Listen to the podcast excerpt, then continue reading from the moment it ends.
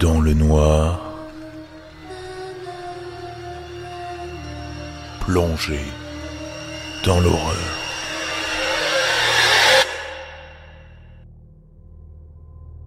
J'ai raconté cette histoire tellement de fois au cours des 15 dernières années que j'ai l'impression d'être un disque rayé. Certaines personnes y ont été très réceptives, mais la plupart ne l'ont pas été. Je vais vous raconter l'histoire de ce qui nous est arrivé, à mon père et moi, au printemps 2006. Peut-être que cela pourra aider certains. À ce jour, je ne sais toujours pas quoi croire. Le fait que mon père ne veuille pas en parler n'aide pas. Le jour où l'ouragan Katrina a atteint la catégorie 5, ma mère a été retrouvée morte. Je vivais avec elle en Floride. C'était une belle femme, bien éduquée, mais elle avait de nombreux problèmes qui l'ont finalement rattrapée. On a conclu à un suicide. Bien que j'ai connu mon père dans mon enfance, la première fois que je l'ai vraiment rencontré, c'était le jour des funérailles de ma mère. C'est ce jour-là qu'on m'a annoncé que je devais vivre avec lui, dans le sud du Texas, et quitter la vie que j'avais en Floride. Je venais d'avoir 15 ans et c'était une expérience difficile. Je savais que quelque chose n'allait pas dès que je l'ai rencontré et qu'il m'a souri. Je ne voulais pas y aller, mais toute la famille de ma mère m'y a forcé. Nous avons donc traversé les décombres de Katrina en voiture, du sud de la Floride au sud du Texas. Mon père, sa nouvelle femme, mon chat, moi-même, et tout ce que nous pouvions mettre dans sa Ford Explorer. Il était pêcheur et elle était infirmière diplômée avec quatre autres enfants, dont la plupart avaient à peu près mon âge. Ce n'était pas si mal. Je ne savais vraiment pas quoi faire de ce nouveau départ, mais je me suis fait des amis dans ma nouvelle maison. Tout s'est bien passé pendant environ six mois. Puis, ils ont divorcé. Je ne sais pas pourquoi. Ils s'étaient pourtant rencontrés à l'église. Mon père ne gagnant pas beaucoup d'argent en tant que pêcheur, nous avons déménagé dans un petit appartement assez bon marché. Il n'y avait que nous et mon chat à ce moment-là. Mon père avait de la famille là-bas, mais je les voyais rarement. Ça lui plaisait comme ça. Je vais aller droit au but. Je voulais juste donner quelques informations sur le contexte qui a mené à ce qui s'est passé ensuite. Les premiers mois dans l'appartement avec mon père se sont bien passés.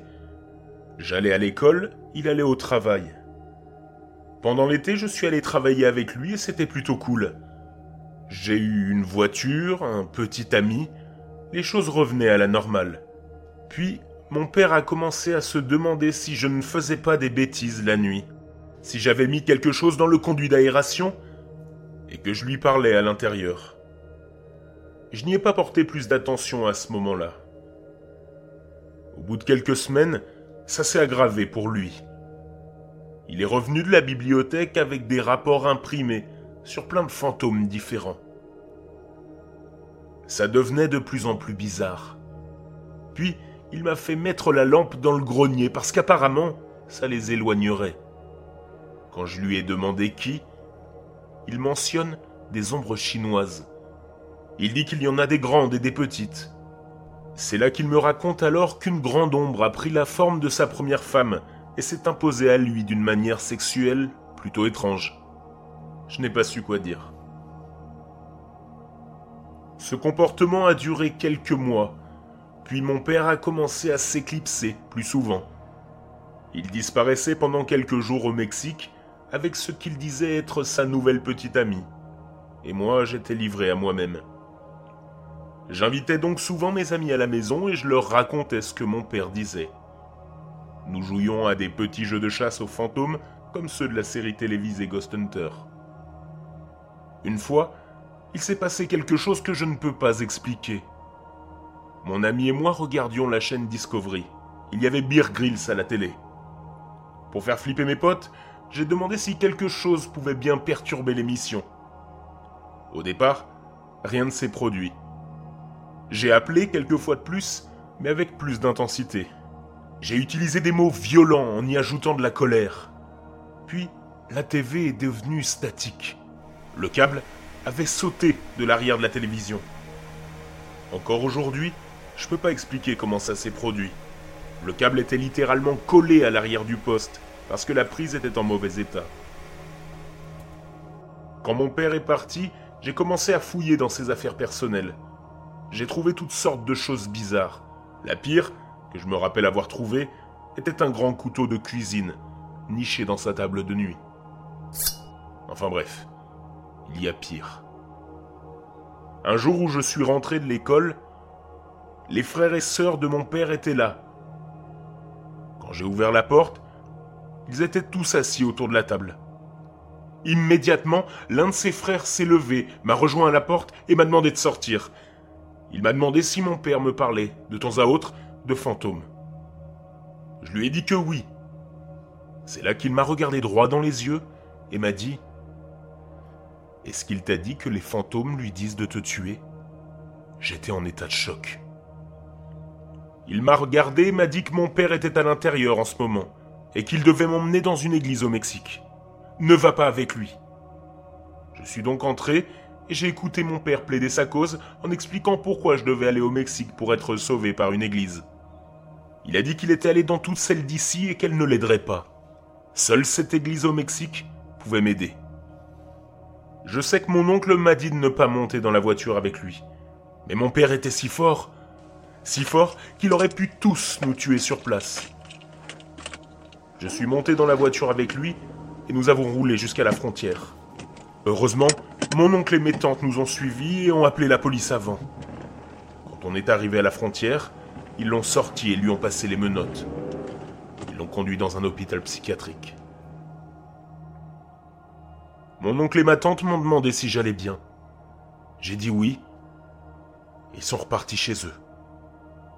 J'étais effectivement très seul à ce moment-là. À 16 ans. Une semaine plus tard, on m'a demandé d'aller à l'hôpital psychiatrique. Mon père avait quelque chose à me dire. Pendant son absence, j'ai fouillé ses affaires. Et c'est dans la boîte à gants de son Durango que j'ai trouvé des relevés bancaires avec des dépôts de 3000 à 4000 euros sur son compte, plusieurs fois par semaine. Ce n'est pas l'argent que gagnerait un simple pêcheur comme lui. Il dilapidait l'argent de l'héritage de ma mère décédée. Je ne sais pas à quoi il le dépensait, mais c'est ce que je lui ai demandé quand il a voulu me voir. Il a instantanément commencé à pleurer. Je suis sorti. Le juge a dit qu'il allait le libérer. Et moi, je lui ai dit de le garder une semaine de plus pour que j'aie le temps de déménager. Il venait bien d'essayer de me tuer, je crois bien. Enfin bref, les années ont passé. C'était difficile de se débrouiller seul à 16 ans, mais j'avais de bons amis. J'ai fini par aller à l'université et je me suis bien débrouillé. Je lui ai même pardonné. Je lui parle de temps en temps. Lui, il ne veut pas me parler de tout cela. Il dit que cela le met mal à l'aise. C'était un homme très chrétien, un dur à cuire. Je l'ai vu il y a environ deux semaines. Il ne veut toujours pas en parler. Mais je n'ai pas vu de trucs chrétiens dans sa caravane. En revanche, j'ai vu tous ces cristaux, ces herbes et ce qui ressemblait à un chaudron. Je n'ai rien demandé à propos de ces objets. Je ne sais pas ce qu'il faut en penser. Dans cet appartement, j'ai vécu quelques expériences anormales, comme l'incident de la télévision. Je me suis réveillé plusieurs fois en entendant mon nom appelé. Et le jour où j'ai appelé un quelconque esprit à faire des bruits comme des coups sur une table, ils ont été produits. Il se peut peut-être que j'ai été hypersensible à tout cela. Il y a beaucoup d'autres choses que j'ai vécues et qui étaient paranormales. J'ai aussi vu des ovnis dans cet appartement. J'espère un jour écrire un livre sur ma vie. Et j'ai juste pensé que je pourrais partager cette expérience avec vous.